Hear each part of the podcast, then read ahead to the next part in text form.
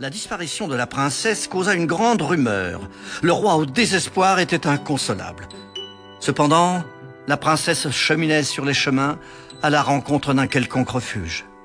Elle alla loin, bien loin, et même encore plus loin que vous ne pouvez l'imaginer. Elle cherchait partout une place pour dormir ou se loger, mais chacun la trouvait si crasseuse, si hideuse, si si odorante, avec sa peau d'âne sur son dos, que personne n'en voulait.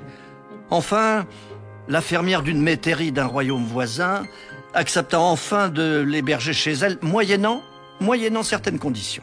J'ai besoin d'une souillon pour laver les torchons, nettoyer la maison et l'auge aux cochons, pour garder les moutons, traire les vaches, nettoyer le poulailler et pour toutes ces tâches que d'ordinaire personne ne veut faire.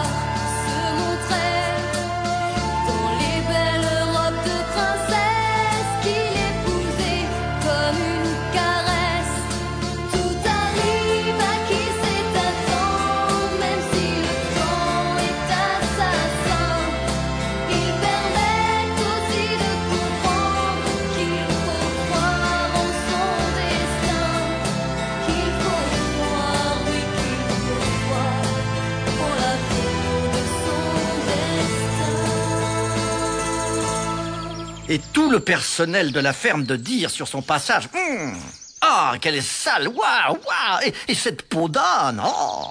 Oh, oh qu'elle est sale. Oh, oh, oh qu'elle est sale. Et cette peau d'âne. Tout le monde se moquait d'elle. Mais peau d'âne, puisqu'ainsi on l'appelait désormais, fut si soigneuse de remplir ses devoirs que la fermière la prit bientôt en sympathie et sous sa protection. Les jours de fête, Seule dans la petite masure qu'on lui avait laissée pour se loger, au bout d'une sombre allée, elle se décrassait, frappait le sol de sa baguette pour faire apparaître sa cassette, et elle se revêtait tour à tour de l'une de ses belles robes couleur de lune aux couleurs de soleil. Et elle soupirait de n'avoir d'autres témoins que ses moutons, ses dindons ou autres animaux de la ferme. Un de ces jours-là, le fils du roi, du royaume auquel appartenait cette ferme, il descendit avec ses officiers pour s'y reposer, en revenant de la chasse. La maîtresse de maison, tout empressée, lui offrit une collation champêtre. Hmm. Ce gâteau est succulent. Euh, je crois bien euh, jamais n'en avoir mangé de meilleur. Qui donc l'a fait? Ce gâteau, mon prince? Oh, c'est une jeune servante qu'on appelle Podane. Podane Quel drôle de nom. Est-elle idiote à ce point? Non, non, c'est tout simplement qu'elle est vêtue d'une peau d'âne. Nul n'arrive à savoir pourquoi. Or, ce prince était jeune et beau et admirablement bien fait. Parcourant les moindres recoins de la ferme, il finit par s'engager dans la sombre allée, au bout de laquelle il aperçut une porte fermée. La curiosité lui fit mettre l'œil au trou de la serrure.